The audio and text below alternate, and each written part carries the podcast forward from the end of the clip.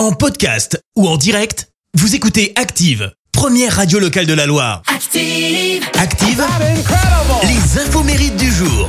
Soyez les bienvenus en ce jeudi 20 octobre, nous fêtons les Adeline. Côté anniversaire, l'un des rois du rap américain fête son anniversaire ce matin.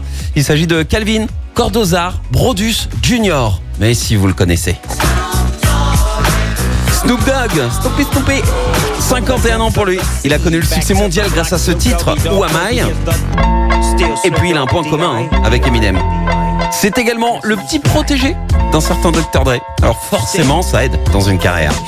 C'est également l'anniversaire du réalisateur britannique Danny Boyle. 66 ans, lui doit de nombreux succès. Un Slumdog millionnaire, 28 jours plus tard ou encore Sunshine.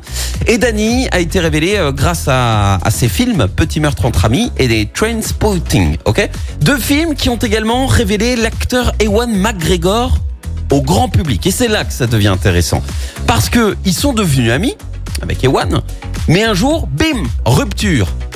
Alors, on va revenir en arrière. Danny tente Hollywood et il réalise le film La plage. Ok et à la base, eh ben c'est son pote Ewan qui devait jouer le routard britannique Richard. Sauf que les producteurs, ils disent à Danny, non, non, non, tu, tu prends pas Ewan. Non, on veut pas. Alors ils augmentent le budget alloué au film, mais à une seule condition, embaucher un certain Leonardo DiCaprio.